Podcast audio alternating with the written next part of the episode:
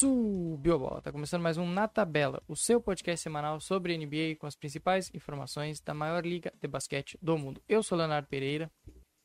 E eu sou o Igor. E hoje a gente vai trazer, dando sequência ao podcast da semana passada, onde trouxemos positividade, torcemos boas notícias para os times que estão brigando pelo play-in na Conferência Oeste. Chegou a vez da Conferência Leste, a gente levar good vibes para as equipes da Conferência Leste e para o torcedor ficar um pouco mais empolgado do porquê esses times que estão brigando pelo play-in devem se classificar para os playoffs. Mas antes disso, é bom lembrar que o Na Tabela é em parceria com HT Esportes, porque torcer é pouco. Sigam eles lá nas redes sociais, arroba HT underline, underline e o perfil dedicado a esportes americanos, que é o arroba HT Clutch. Além disso, acesse o site htesports.com.br e compre camisas da NBA com a Topo Esportivo. Seguidor do Na Tabela tem 15% de desconto e frete grátis para todo o Brasil. Siga eles lá e avisa. Ó, vim pelo Na Tabela, encontrei vocês pelo Na Tabela. Eles são o arroba Topo Esportivo no Instagram e o arroba topo.esportivo no Twitter. Então vamos subir a bola logo.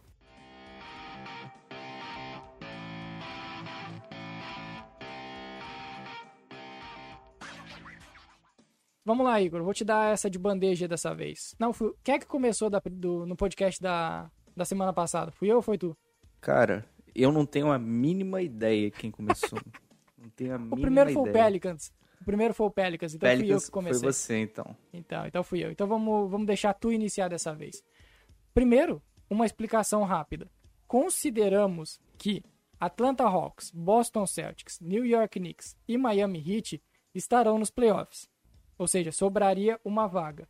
Por causa que os três primeiros estão num momento muito bom da temporada e vemos um potencial no Heat que teoricamente garante eles nos playoffs, certo? Então, outro grupo, na teoria. É, a gente está falando aqui mais ou menos da parte de baixo da briga do play-in, né? Não, não estamos nos não estamos focando nesses times que estão oscilando ali entre sexto, sétimo, às vezes dormem em quarto, às vezes em quinto. Né? A gente está mais indo nesse bolo aqui da parte de trás da briga pelo play-in. Esse pessoal que está entre décimo, nono, décimo primeiro, esses times em específico. Vamos falar do Charlotte Hornets, que está a meio jogo do Miami Heat, mas o restante é a briga final pela nona, décima e décima posição, no caso. Mas vamos, vamos citar o décimo primeiro e décimo segundo times aqui também. O Hornets entra na brincadeira mais especificamente pelo momento que tem vivido, né? São duas lesões importantes, então a gente imagina que seja um time que não esteja numa fase ascendente dentro da temporada, né? A tendência seja que brigue mais ali pelas últimas vagas dos playoffs e do play-in. Isso, exatamente. Então vamos lá, Igor. Para começar, Toronto Raptors. O que, que o torcedor pode esperar de um time que a princípio estava tancando e agora ele está na décima posição da Conferência Leste. É, lembrando que o nosso objetivo aqui nesse podcast é falar coisas boas, né? Então os problemas. Isso, positividade. Good vibes. Isso, positividade.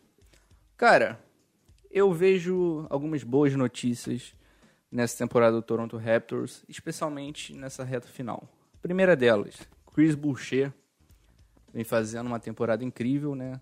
No início da temporada despontou ali como um dos possíveis candidatos ao MIP. Dentro da oscilação do Raptors acabou não, não chegando tão forte na briga, mas tem sido um cara muito importante vindo do banco, sempre trazendo muita energia, trazendo proteção de aro. É um cara que tem arremessado muito bem do perímetro também.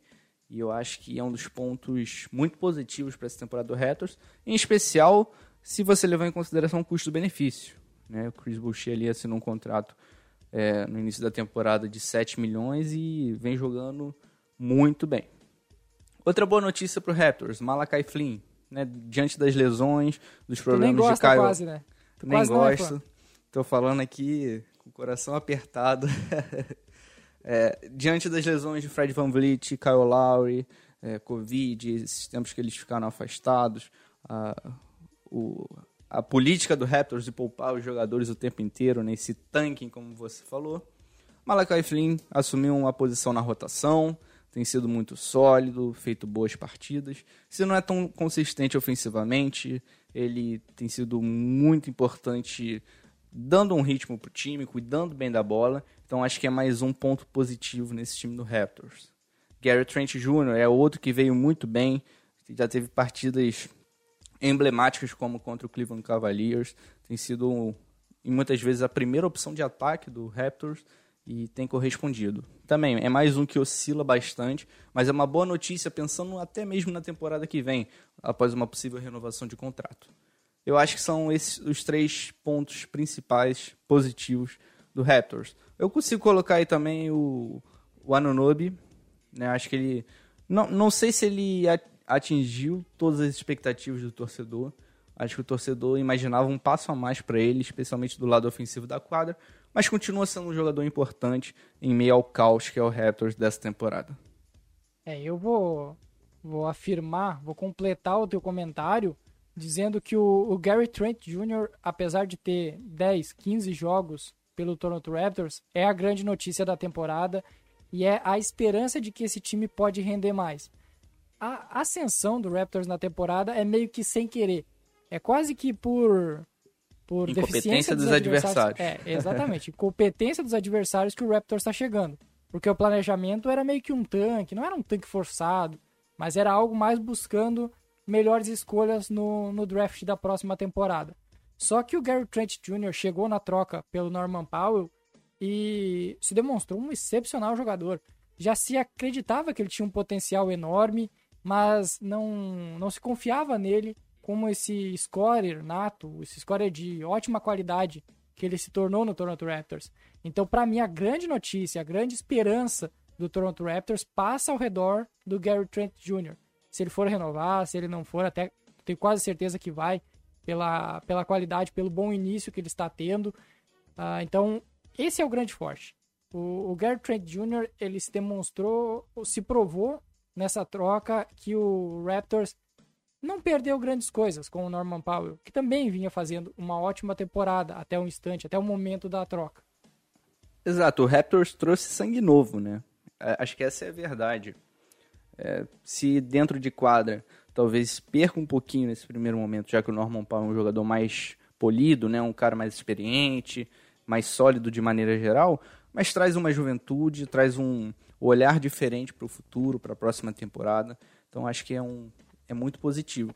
E coincidentemente tem vindo vitórias, né, o Léo? Mesmo que sem querer, não, quase. É, mesmo que sem querer. O, o Raptors, Léo, que foi o grande prejudicado nessa temporada, né? Não começou muito bem, já teve o prejuízo de não poder jogar em casa. Né? O Raptors tem feito a temporada em Tampa, na Flórida. Então o pessoal tem alguns jogadores morando em hotel, né? Alguns longe da família. Então ficou uma logística meio complicada, não, não tá legal, né, cara? E ainda teve surto de Covid em meia temporada, teve um começo devagar. É um, é um ano complicado para Teve a situação do Kyle Lowry, teve toda aquela polêmica do Lowry. O Siakam batendo boca com o Nick Nurse, sendo multado duas vezes. Verdade, verdade. Mas eles estão aí, na briga pelo play-in. É, estão vivos. Chegaram vivos na temporada onde eles não esperavam estar vivo, vivos já neste momento. Puxa outro aí, vamos analisar o próximo time, Igor. Então, Léo, cara, eu fiquei em dúvida aqui entre dois times para você. Fiquei entre dúvida entre o Chicago Bulls e o Indiana Pacers. Mas como a gente falou muito do Chicago Bulls, especialmente depois da trade deadline, eu vou te passar o Chicago Bulls, cara. Vou te dar essa moral. Eu quero que você me fale desse time que tinha tudo para consolidar uma vaga nos playoffs após o movimento da trade deadline, mas os resultados é, o resultado da troca com o Vucevic para a felicidade de Nathan Pinheiro não está sendo nada positivo lá no, nos arredores de Chicago. Uh, mas aqui, como, como a gente falou no início, é positividade. É good vibes, é o que, tá, o que pode ajudar a equipe a chegar nos playoffs. É, eu acho que eu fiz um péssimo trabalho no seu gancho, né? não né? Eu te levei foi um caminho de negatividade incrível. Exatamente. não foi uma boa chamada. Eu não curti muita chamada aí, não já é querendo, querendo complicar a vida do apresentador. Mas vamos lá. Uh, o ponto, o, já tem um problema muito grave que para elogiar o Chicago Bulls teria que elogiar Zach Lavine. Só que o Lavine tá fora desse momento de alguns jogos do restante da temporada pelo protocolo Isso. de saúde, Deve protocolo perder pelo menos mais uns 7 a 10 dias aí. É, então 7 a 10 dias tu vai perder 4, 5 jogos, que é muito jogo para a briga onde o Chicago Bulls está envolvido. Então, eu vou falar de algumas peças jovens que estão se desenvolvendo no, no Bulls. Ainda não vou falar de Nikola Vucevic, porque o encaixe não está sendo o melhor possível. Algumas peças jovens que estão se desenvolvendo bem nesse elenco e que podem dar o passo à frente, já que o Lavine não vai atuar nas próximas partidas. Eu falo de dois nomes principais, que é o Kobe White, que se tornou a principal arma ofensiva da equipe junto ao Vucevic, e o Patrick Williams, que foi a escolha número 4 desse draft. O, o Kobe White, ele tá desenvolvendo melhor a sua inteligência de jogo porque ele sempre teve a explosão, sempre teve um arremesso próximo à cesta como grande característica. Mas ele está lendo melhor a partida, está desenvolvendo melhor a sua essa função de playmaker, que é algo que o até o Lavine está dando mais abertura para isso, para o desenvolvimento dele como o, o, armador primário, como alguém que fica mais tempo com a bola, e ele está mostrando bons resultados nessa função. Ainda tem seus problemas, mas está conseguindo se desenvolver nessa temporada. E o Patrick Williams acabou sendo um. Não, é, foi um reach, né? Por causa que ele foi escolhido antes do que deveria no draft passado, mas ele, ele é uma boa escolha, uma escolha sólida. Um jogador que defende bem, um jogador que tem a sua qualidade ofensiva, é um bom finalizador de jogadas. Apesar que, se for olhar o top 5 ali, ele talvez tenha sido o pior dessas escolhas, ou o que não uh, chegou ao ápice, não chegou a, a, ao seu potencial de ser a quarta escolha. Mas ele é um jogador polido, é um jogador que é consolidado, ele tem a sua. Ele, ele tem o teto, de, o teto não, o piso dele é muito bom. Ele pode desenvolver mais, mas o atual Patrick Williams é um jogador sólido para se ter no elenco. E a terceira peça que eu vou colocar, além, obviamente, do Zé Clavini, que é o grande nome, e quando retornar, ele é a grande notícia do Chicago Bulls, é o Tadeusz Young que é um jogador que cairia bem em qualquer equipe da NBA, é um bom defensor, aguerrido, é um jogador que, que é efetivo no ataque, se apro joga para o time, é um jogador que bloqueia bem, é um jogador que consegue funcionar numa rotação mais sólida da equipe, numa troca de, de bola de qualidade. Então, esses três nomes, plus o Zach Lavine, que é o grande nome da temporada, faz temporada de All-Star, são os nomes que podem levar o, o Chicago Bulls a uma possível classificação aos playoffs. Tá bom para ti, Igor? Deu para mim uh, contornar bem a tua abertura um tanto quanto uh, desproporcional para o nosso podcast de hoje? Ótimo trabalho, Léo. Te deixei numa cilada e você deu a volta por cima como um bom torcedor do Miami Heat. Gostei, Isso, já aproveita aqui já aproveita aqui para engatar mais uma referência do Hit, como sempre, que o Kobe White ele passou por um processo parecido com o Tyler Hero. Né? Começou a temporada como titular, com a ideia de desenvolver um pouco mais seu jogo como um, como um armador, não, não dá para dizer como um armador, mas um cara com mais responsabilidades nesse Mais playmaker. Nesse playmaker é o termo, eu acho. Isso, mais playmaking, com mais responsabilidade de envolver os companheiros, de dar um ritmo para a equipe e não foi uma experiência tão bem sucedida assim como o Hero em Miami. Né? Então ele acabou voltando para a segunda unidade. Thomas Satoransky assumiu ali a posição de titular e o time parecia ir para um caminho muito bom. Né? Logo, logo depois teve a, o movimento na trade deadline, tudo parecia muito bom para o Chicago Bulls. Eu trouxe os números aqui, Léo, do Chicago Bulls após o All-Star Game, que me chamaram a atenção. É um time que ele, se você olhar as estatísticas, não te saltam os olhos em nada. Não é um time que força muito turnover. Por exemplo, é o terceiro, é o terceiro time que... Me... Em algum lugar de Minas Gerais, Natan Pinheiro sorri. é o terceiro time que menos força turnovers né, nesse período pós All-Star Game. É a décima pior defesa, o nono pior ataque. Então, assim, não é um time que te chama atenção, não é o time que mais mata arremesso de três, não é o time que mais pontua dentro do garrafão, sabe? Não é um time que estatisticamente se destaca em nenhum, nenhum campo do jogo. E isso culmina nesse, nessa irregularidade da temporada, que é agora aliada a, ao afastamento do Zach Lavine devido aos protocolos de saúde e segurança da liga preocupam, né? A notícia boa, acho que passa muito por isso que você falou. Eu gosto muito da temporada do Ted Young. Eu acho que depois do, de uma temporada passada onde ele não conseguiu render o que se esperava, ele voltou a, se, a ser um jogador importante, um jogador que joga um basquete vencedor. Né? Eu, eu, sempre gosto muito de destacar esses jogadores, que não são super estrelas, não são grandes promessas, mas que eles sempre entregam e são positivos dentro de quadra. Né? Eu gosto muito da temporada do Ted Young. E, e os jovens, né? E, e o Léo, você não vai falar do Vucevic não, cara? o Vucevic ele é um, se tornou, por incrível que pareça, uma incógnita nesse time. Porque o Vucevic pode dar um passo à frente nesse período sem o Zé Lavine. Mas o encaixe dele no, nos jogos onde tinha todo o elenco disponível não foi muito agradável. Principalmente agradável aos olhos. O, o time jogava muito mal. Ou muito desorganizado quando tinha o Vucevic em quadra. Mas o Vucevic é um All-Star. O Vucevic demonstrou todo o seu potencial no Orlando Magic de que ele pode ser muito importante para uma equipe que chegará longe nos playoffs. Agora é a questão que foi um encaixe muito em cima da hora, muito no meio da temporada, e talvez não tenha sido o momento, talvez o, o timing da, da troca não foi positiva para desenvolver um, um Chicago Bulls dominante, um Chicago Bulls vencedor ainda nessa temporada. Mas se espera muito e o potencial tá ali, a qualidade, o talento tá ali. O Nikola Vucevic tem tudo para encaixar nesse time.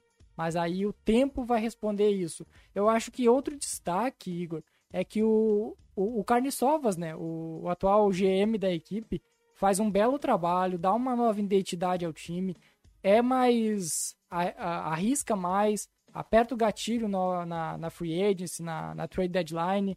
É um Chicago Bulls que está acreditando novamente que pode ser grande. E é nisso que passa. Todo bom trabalho se inicia com a confiança de que tu pode chegar longe. E o, o Carniçovas está demonstrando que ele quer fazer esse time recuperar essa mentalidade vencedora da década de 90 com o Jordan. Exatamente, Léo. Eu acho que, assim, você até falou um pouco sobre o encaixe. Eu acredito que realmente falta tempo, né? As equipes não conseguem treinar. É impressionante. O calendário da NBA está tão apertado, são tantos jogos em sequência, tantos back-to-backs, que você não consegue combinar um período de recuperação, descanso dos jogadores, um período de tratamento, ao mesmo tempo colocar em quadra para tentar montar um esquema tático encaixar o time, né? Acho que é um grande prejuízo nesse sentido para as equipes que se movimentaram muito e mudaram, de certa forma, a cara do time na deadline. Outra coisa que eu gosto, Léo, é o, é o reforço que eles trouxeram, que é o Daniel Tais. É um jogador Verdade. sólido, traz uma proteção de aro. O Billy Donovan tem, tem usado ele e o Vucevic juntos no quinteto titular, que é algo curioso, né? Visto que o Tais também jogou muito de power forward no Celtics, ao lado do... Com o Tristan Thompson agora. Tristan Thompson, é, que era o terror da torcida do Celtics. E essa experiência tem acontecido no, no Chicago Bulls também. Eu Não, mas diria... tem uma diferença, né? Desculpa te interromper, mas tem uma diferença. O, o Vucevic é muito Sim. mais completo que o Thompson. O Thompson é Exato. quase que igual ao Tais. O Tais ainda é mais completo em relação ao Thompson. Eu, eu até acho que faz sentido dentro dessa perspectiva que você falou. Mas eu acho estranho, cara, porque o Tais é um pivô que, assim, ele tem uma boa proteção de aro, ele traz uma boa proteção de aro, limita bem as equipes adversárias ali. Mas o Vucevic e ele não são, não dá para dizer que são dois defensores muito versáteis, né? Então, o Vucevic não é um grande protetor de área, então você deixa o Tais ali e o Vucevic vem marcar aqui fora no perímetro, como é que fica essa sua defesa? Né? E ao contrário, você deixa o Vucevic como um protetor de aro, com o Tais vindo no perímetro defender, sabe? É, é algo um pouco estranho para mim. Não sei se é o, a solução mais funcional possível para esse elenco especialmente tendo o Ted Young nele. É, também, eu concordo. Para mim, o, o Ted Young era mais. É, é um encaixe melhor pro Vucevic do que o Tais. Para mim, quando o Tais foi anunciado, ele vinha para ser o reserva do, do Vucevic. Era, era bastante óbvio naquele momento. Exato. Mas aí tem umas invenção de treinador que a liga inteira não entende e apenas na cabeça dele faz sentido, né? Exato, exato. Eu, eu acho um pouco estranho. Mas vamos ver o que, que o Bulls consegue fazer agora sem o Lavine, pelo menos para a próxima semana. E vamos ver se eles conseguem combinar algumas vitórias para chegar melhor nessa briga pelo play-in. No momento é apenas o 11 colocado, atrás inclusive do Toronto Raptors. Né, no dia da gravação aqui, 19 de abril, para não. é, para ninguém ficar Muda tão rápido. Não, é capaz de daqui a dois dias o, o Raptors está na frente do. tá atrás do Wizards. E tá em 12 já, porque é bastante provável que aconteça. Mas vamos falando em Wizards. O Washington Wizards, que foi uma equipe, uma franquia que se esperava muito no início da temporada e vive num altos e baixos absurdos, apesar de ter o melhor score da liga. O líder em pontos da NBA está no Washington Wizards. O líder em pontos e o líder em triple doubles né? Grande Russell. Nosso querido Russell Westbrook vem para vem para mais uma temporada com mais de 25 triple doubles, se eu não estou enganado. E quarta na carreira, realmente incrível, né? A gente olha assim, não consegue imaginar alguém quebrando esses recordes dele. Há quem questione, é, ah, é fominha de estatística, não sei o quê, mas não dá para negar a história, né? Então, Léo, vou destacar uma coisa aqui que você jamais imaginou que eu pudesse destacar do Washington Wizards. Medo, medo. Adivinha? A defesa, cara. A defesa. Hã? Que? A defesa. O Washington Wizards aí tá com a décima melhor defesa depois do All-Star Game. Né, vem aí não sei se por causa dos adversários, né? acho que a gente pode colocar isso também, mas vem se encontrando, vem se demonstrando um time um pouco mais equilibrado, um time um pouco menos extremista, assim, no sentido do basquetebol apresentado. Ainda é o time que mais corre a quadra na temporada, né? Você pega um rebote, você já acelera com o Russell Westbrook, é o paraíso para ele, quadra aberta. Ele vai tentar criar um arremesso rápido e tem funcionado até, cara o Washington Wizards vem aí com uma boa sequência de vitórias e vem encostando aí na briga pelo play-in, que era algo que há pouco tempo atrás parecia distante, né? Agora já é algo que a gente consegue ver de maneira um pouco mais realista. Outra coisa que eu destaco desse ataque do Washington Wizards, eu falei um pouco do pace, né, desse jogo em transição, é um time que pontua muito no garrafão, né? seja com o Bradley Beal, seja com o Russell Westbrook. O Robin Lopes vem tendo uma temporada incrível, por incrível que pareça, no joguinho de post dele. Ele vem do banco, encaixa ali seus pontinhos fáceis. É até engraçado, porque de, às vezes tem Russell Westbrook, Bradley Beal em quadra, eles param tudo o que estão fazendo para servir o poderoso Robin Lopes no post, né, para você ver. A, te a, temporada dele dá para dizer que é melhor que a do Brook Lopes. E olha que o Brook Lopes vem de uma excepcional temporada no, no ano anterior. É, o Brook Lopes ele teve um parecia que no começo da temporada que ele tinha desaprendido a arremessar, né? Sim, o Splash Mountain. É, parecia que a montanha tinha desmoronado, mas eu acho que ele, ele veio numa sequência boa agora, deu uma melhorada boa. Mas é, eu, eu gosto. Do, o que eu gosto do Wizards também nessa, nessa, nesse período pós All-Star Game, pós-trade deadline, é a rotação do garrafão deles. Né? Eles trouxeram o Daniel Gafford do Chicago Bulls, que vem fazendo um, um trabalho muito bom. Acho que ele se encaixou muito bem com o Russell Westbrook é um cara que consegue correr a quadra, né? ele é, é uma presença que o Washington Wizards não tinha tanto. Né? Ele, ele tinha o Thomas Bryant, mas que se lesionou e está fora da temporada, ainda no comecinho. E eu acho que o Daniel Gafford vem trazendo questões importantes para esse time. Outra coisa que eu queria destacar também, é Bertans, né? Davis Bertans. É um Destacar cara. negativamente, né? Não, não, muito pelo contrário. Opa, tá é cheio um cara... de surpresas. Igor é... tá cheio de surpresas hoje. É um cara que voltou a arremessar bem. Por incrível que pareça, depois do, de um começo de temporada onde também parecia ter desaprendido, depois de receber uma bolada na Free Agents, é um cara que vem arremessando em 45% nas bolas de 3 e é o único cara positivo. Positivo se você olhar lá os plus-minus, mais 38 em todos os jogos depois do All-Star Game. Então, Davis Bertans tem sido importante. Né? Não é um cara que o Washington Wizards é, espera que seja alguém, como eu posso dizer, para se basear o ataque, né? Para criar tanto espaçamento assim, porque ele não tem sido muito bom defensivamente para variar, mas que tem contribuído, tem sido um positivo importante vindo do banco. Então acho que são esses os pontos que eu destaco do Wizards. Faltou Por, o fanismo. Algumas surpresas, né? Algumas Faltou surpresas. o fanismo também. É, não, Faltou eu vou trazer esse fanismo. Dá pra botar uma musiquinha aí? Um, é, outra, uma musiquinha um Brasil Zil Zil aqui. Brasil um... Zil Zil.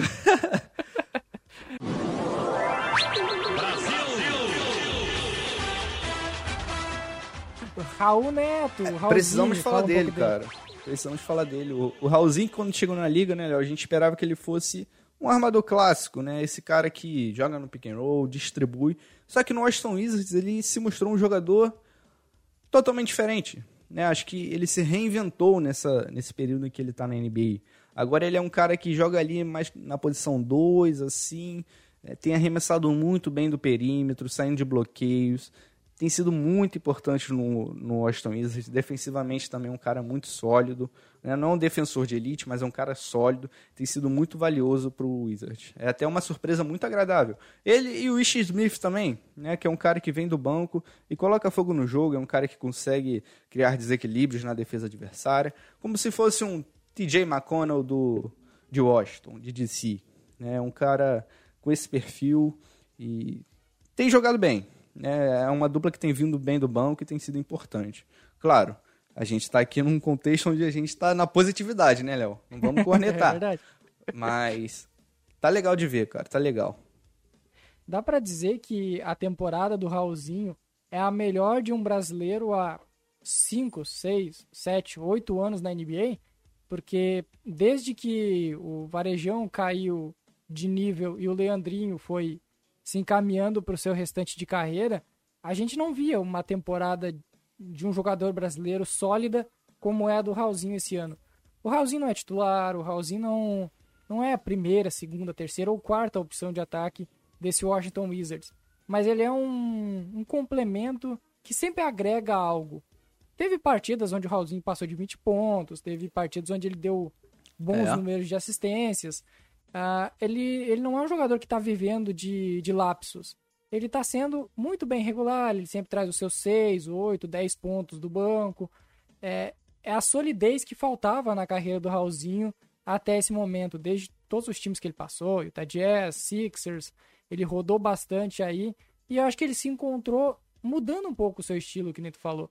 É um Raulzinho que não, não, não fica mais tanto com a bola, não precisa mais controlar tanto o jogo, então que tem mais essa essa armação secundária, onde ele tem mais liberdade para chutar, mais liberdade para um passe, onde ele não precisa controlar a bola o tempo todo. Então, é, é um bom ano do Raulzinho, é um ano para se elogiar e para se criar até uma certa expectativa de que o Raulzinho ainda pode evoluir um pouquinho mais. É, Léo, se você parar para pensar, na maior parte dos minutos em que ele recebe, ele está dividindo o quadro ou com Bradley Bill, ou com Russell Westbrook, ou com Ish Smith, que é um cara que fica muito com a bola. Então, dentro desse Washington Wizards, ele conseguiu se adaptar e entregar um basquete de altíssimo nível. Né? Eu acho que, não sei se dá para dizer que é... Finalmente virou basquete NBA, né? É, acho que agora ele é um cara bem sólido. Na temporada passada ali no, no 76ers, parecia que ele tava com um pezinho fora da NBA, né? Só que ganhou uma vida nova e tem feito um grande trabalho. Não sei se dá para dizer que é a melhor temporada, porque o o Leandrinho teve ótimas temporadas com o Golden State, né? Sendo. Não, recente, nos últimos cinco ou seis anos, no é, máximo. É, Acho que o Leandrinho até. É 2015, 2015, o Leandrinho ainda era o melhor jogador, né? É. É, então dá pra dizer, pô, nos últimos. Nenê, acho que também depois desse. Talvez o Nenê em 2016. Né, pode ser, pode ser. O Nenê foi sólido também. É bem como considerar, o Nenê foi titular é, um bom tempo do Houston Rockets. de playoffs foi importante. Verdade, verdade. É que esse, é, se a gente olhar para esse período, também já é a fase de transição do Nenê decaindo e o KP lá assumindo a, a posição 5 do, do Houston Rockets.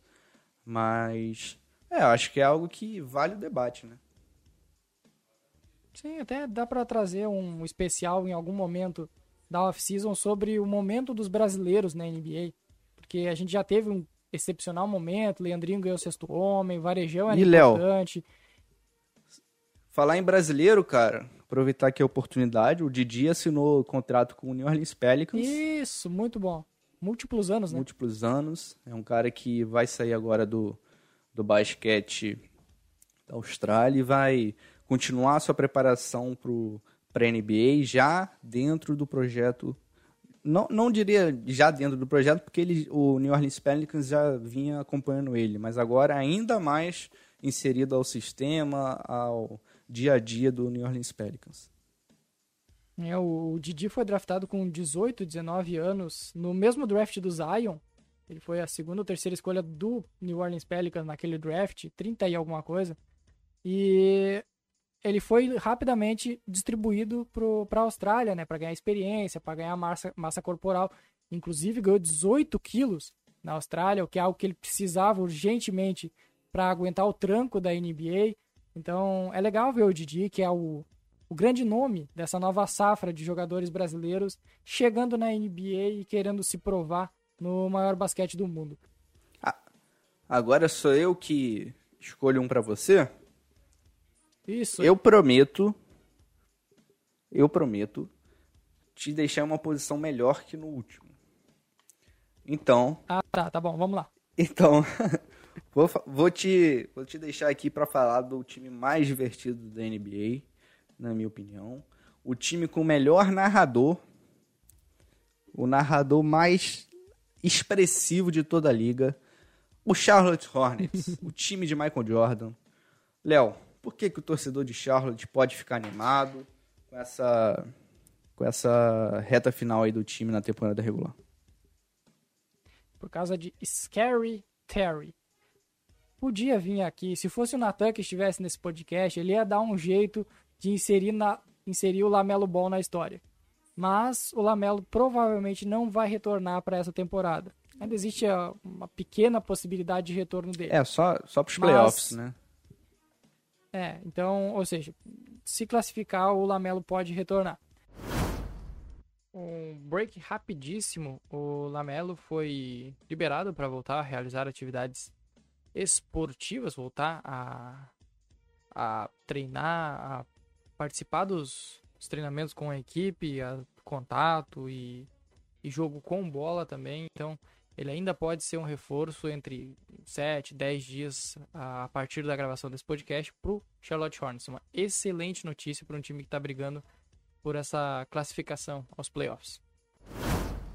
Mas Scary Terry, Terry Rozier, se transformou nessa temporada em um jogador de basquete, porque saiu daquele peladeiro que a gente via em Boston e na primeira temporada do Charlotte Hornets, um jogador que não, não tinha nenhuma leitura de, de jogo, era arremessava de tudo quanto é lugar, não tinha nenhum controle de bola.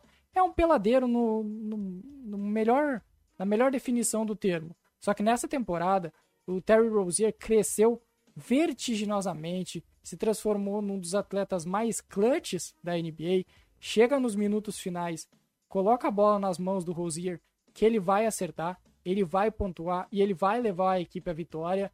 Então, esse é o ponto. A evolução do Terry Rozier, que para mim até é que não, não, não, não tá sendo muito cotado, mas merecia uma, pelo menos uma, uma consideração pro prêmio de MIP. A temporada do Terry Rozier é excelente. Além disso, tem o Miles Bridges, que se tu der, tu piscou o olho, ele vai enterrar na tua cabeça. De longe, um dos jogadores mais agressivos da NBA, mais. Uh, uh, com melhor Ô, potencial de. Fala. Só te interrompendo rapidinho, vou aproveitar que você citou o Miles Bridges e eu comentei do narrador do, do Charlotte Hornets. Eu vou te mandar um vídeo de uma enterrada que o Miles fez ontem e a narração. Aí você coloca o áudio rapidinho só para só o pessoal dar risada. É muito bom, cara. É muito bom. é, é verdade, é verdade, é verdade. Então vamos, vamos conferir a narração do, da enterrada do Miles Bridges.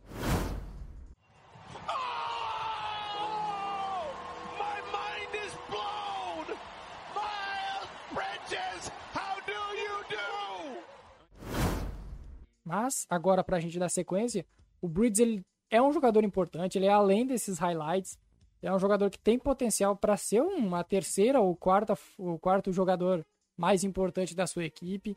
Vem numa boa temporada também. Aí, o elenco é recheado de jogadores que são regulares. não tem aquele grande craque, eu não vou citar aqui, como a gente está falando de final de temporada, eu não vou citar Lamelo Ball e Gordon Hayward, que são, junto com o Rozier, os grandes nomes da temporada.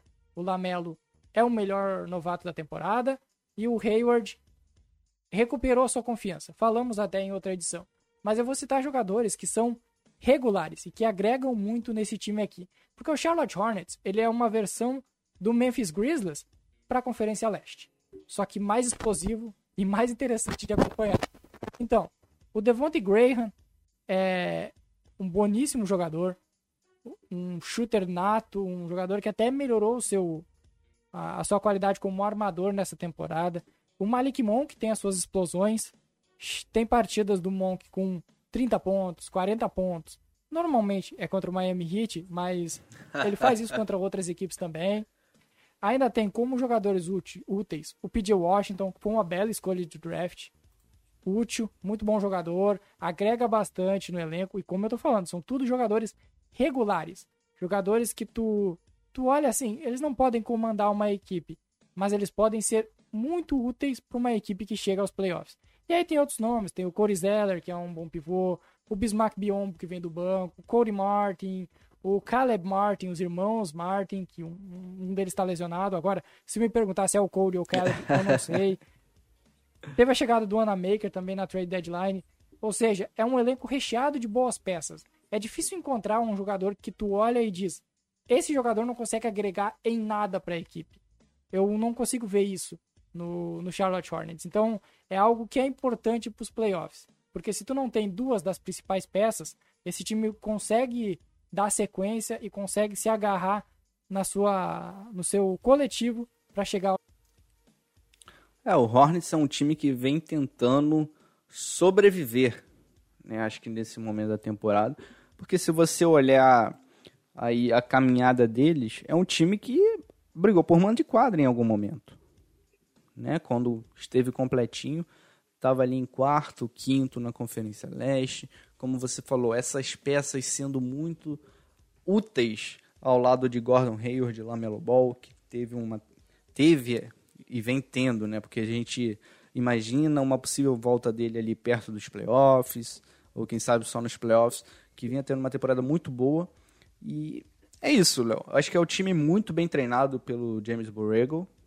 É, acho que é um time que joga num pace muito rápido também, um time que abusa das bolas de três. Se você olhar o estilo de jogo deles, não é um estilo muito voltado para o garrafão, né? Não tem aquela presença ali que pontue muito. Como você falou, o Zeller é um bom pivô, é um bom pivô, mas não é um cara, como que eu posso dizer, muito físico, né?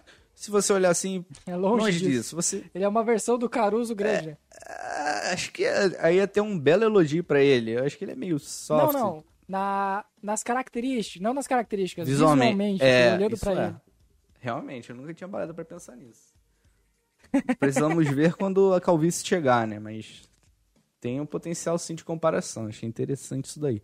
Mas é um time que vem tentando sobreviver, né? Carregado pelo Terry, Terry Rozier, o Devontae Graham, que não teve um começo de temporada muito boa, assumiu a bronca, né? Assumiu a bronca após a lesão do, do Lamelo, e tem sido sólido.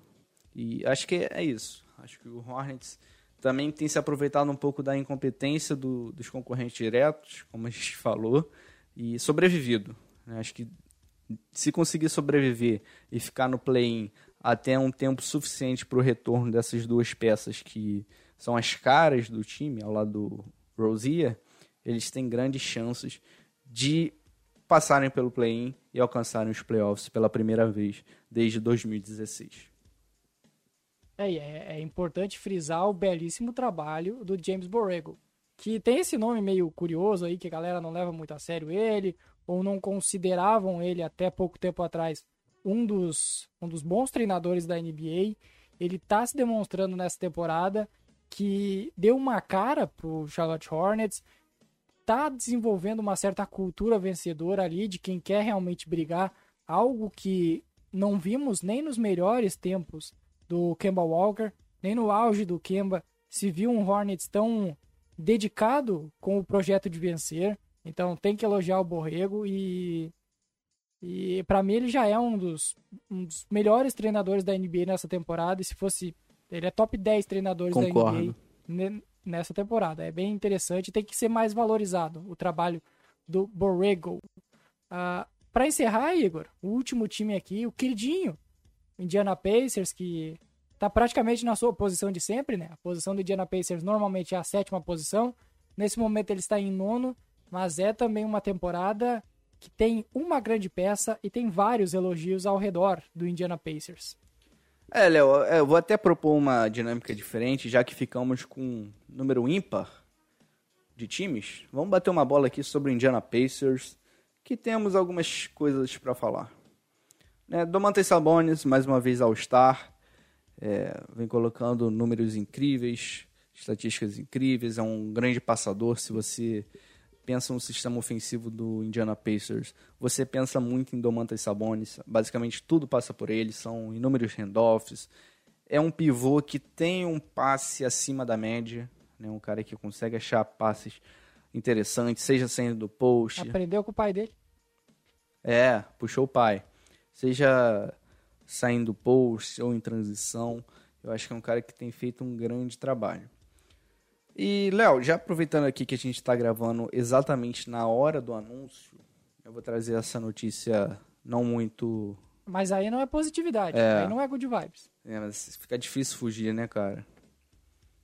É, sim, vamos lá. Tem... Aqui também é informação. Myers Turner fora por tempo indeterminado devido a uma lesão na face do dedão do pé. É uma, é uma, é uma lesão que tem sido mais comum ultimamente, né, Léo? Comum, é verdade. é comum. verdade, Goran Dragic já teve é. casos mais recentes aí de estilos de algo envolvendo a, a facite plantar do pé ali, algo é. envolvendo a parte de baixo, a sola do seu o pé. Sha, o Shai Gilgis Alexander do Oklahoma City Thunder também Sim, tem perdido uns verdade. jogos aí por causa disso. Então já fica aqui a nota. O que é bem ruim pro Indiana Pacers, porque o Myers Turner vinha fazendo uma temporada nível. nível. É o, líder, é, é o líder em é, o líder da liga, né? Nível, nível defensor do É, eu, eu, fiquei, eu fiquei receoso de falar isso, mas. Ah, top 3. É, eu acho que dá falar, pra considerar ele top falar. 3. É. E...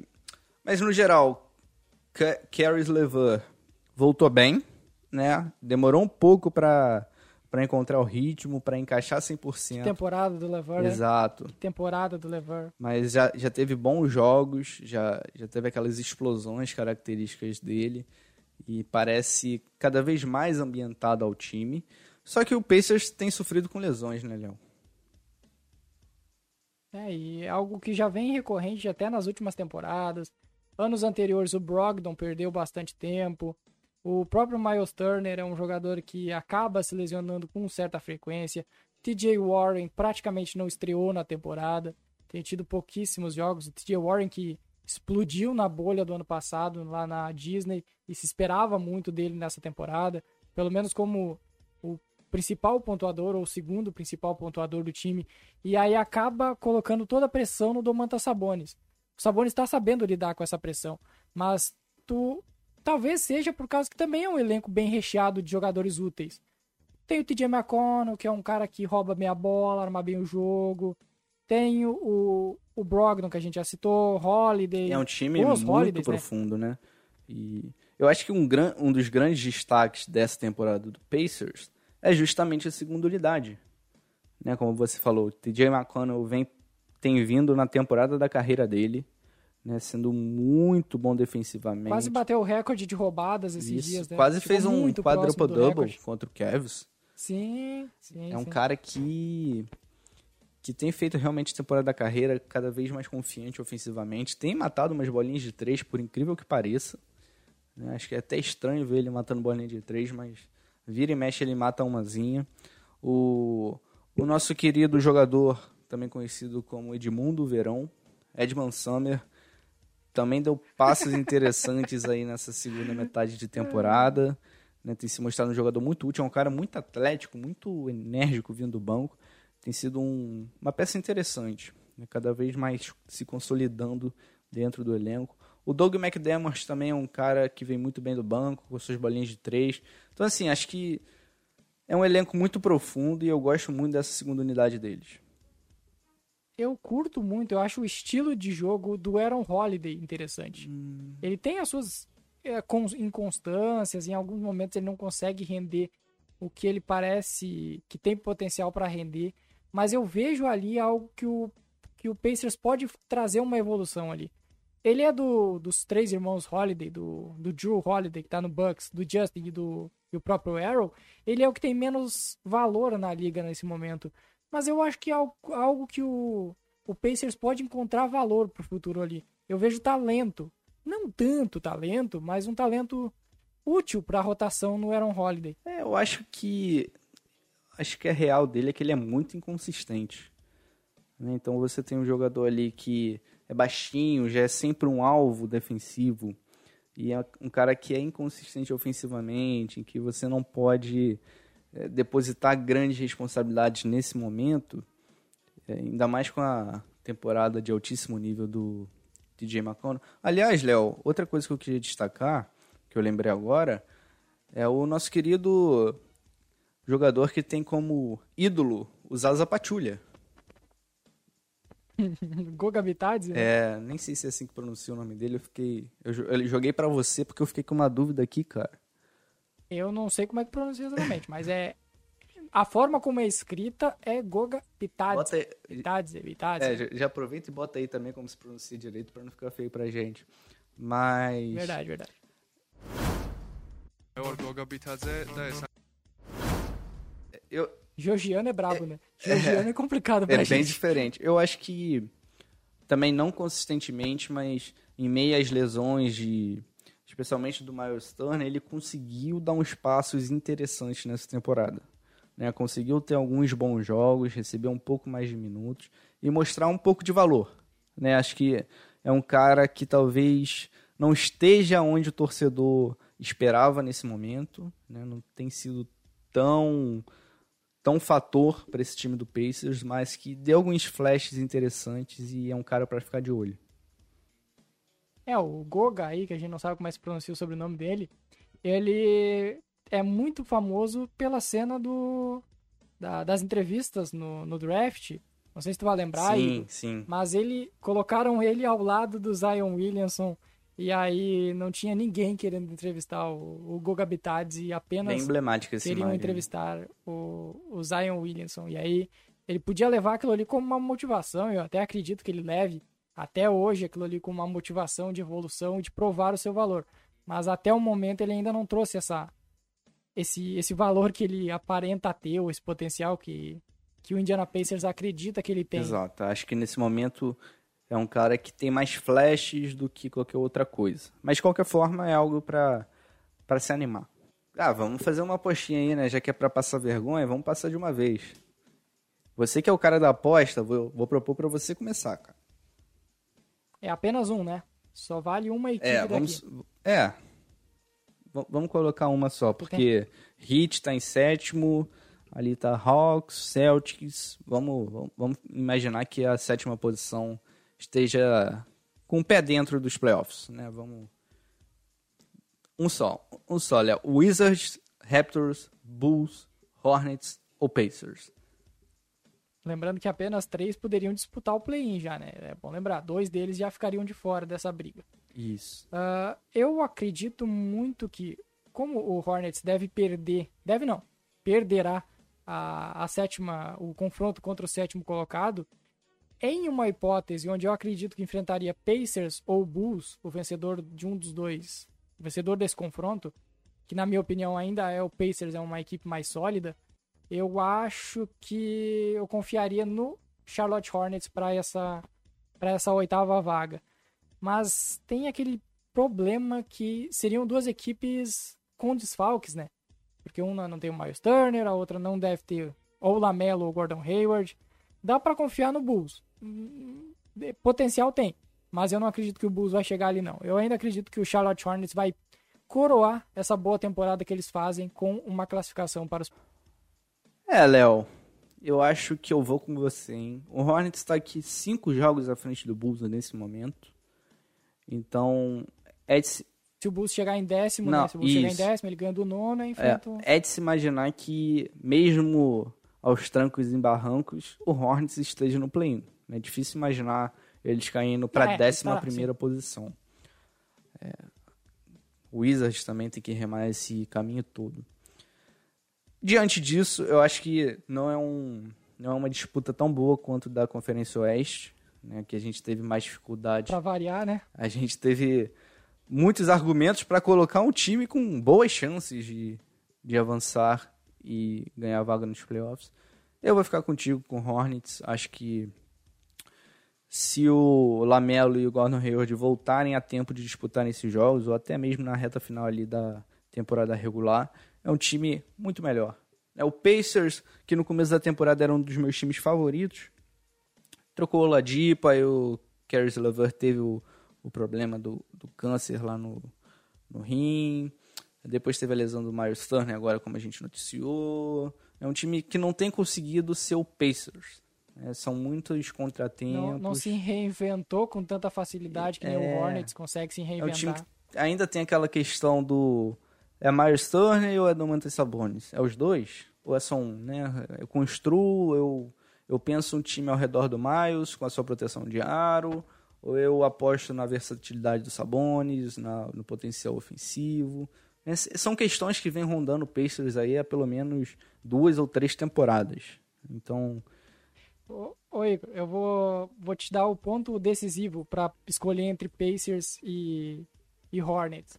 Já que as duas equipes estão sofrendo com lesões, vai caber ao treinador conseguir consolidar uma equipe com deficiências. E eu acredito muito mais no Borrego do que no, no Bjorkgren, lá, que é o, o treinador do, do Indiana Pacers. Eu gosto também do, do Borrego. O, o careca do Pacers eu ainda não tô convencido dele, não, cara. Não estou Então, o Nate. McMillan tá mostrando um bom serviço no, no Atlanta Hawks, né? É, cara, vamos, vamos aproveitar para falar disso rapidinho, porque o Nate McMillan é um cara que facilita as coisas, né? Não é um cara muito criativo, que vem com, com propostas táticas inovadoras, mas é um cara que ele facilita, né? Parece que os jogadores conseguem entender seu papel e o time vai para frente. É legal, é legal de ver. É, Ele é um, ele não é um treinador acima da média, mas ele é um treinador que faz os seus times vencerem. Essa é a realidade. É, é. É mais ou menos o que o Tom, Tom Thibodeau tem feito no Knicks. Não, Belo trabalho, Belo belo, trabalho. trabalho. Aliás, vamos deixar, vamos deixar esses outros, esse bloco de cima para um outro podcast, Sim. porque o Atlanta, principalmente o Hawks e o Knicks, eu acho que vale uma uma análise bem mais profunda dada a, a retomada deles na temporada. O Knicks a gente quase não comentou ainda no ano. Temos que falar sobre Julius Randle e companhia. Então vamos deixar para a próxima edição. Isso, vamos deixar. A gente também, né, Léo, tá planejando aí trazer aquelas discussões sobre MIP, MVP, defensor do ano, quem vai ser. Ainda não sabemos exatamente em que momentos vamos soltar esses vídeos, mas é algo que a gente com certeza vai trazer, assim como o time ideal de defesa. Enfim, fica aí nossa promessa. Isso, ainda tem. Exatamente, outra promessa, que nem as lives no Twitter, a gente tá prometendo e até por enquanto ainda não saiu. Mas em breve a gente faz, em breve Culpa a gente do faz. Natan. até no Instagram. Natan que não quer colocar a Culpa do cara. Natan que tá sempre sumido. Não quer colocar a É, cara. Natan, critiquem lá, arroba Fashion Break NBA. Critiquem lá o Natan. Mostra a cara, Natan. Subam a hashtag, Mostra a mostra, a cara. cara, Natan. Muito bom. Ai, ai.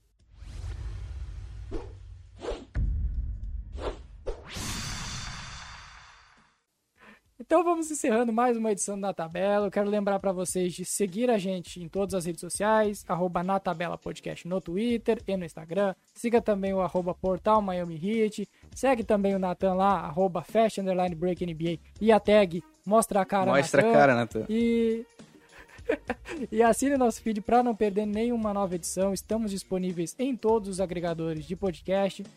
Deezer, Spotify, Castbox, eh, Apple Podcasts, Google Podcasts, Anchor. Qualquer que tu pesquisar aí, é só, só pesquisar na tabela que vai encontrar. Se não encontrar, avisa lá no Twitter que vamos tentar resolver isso. Então é isso, galera. Até a próxima semana. Valeu! Valeu, um abraço.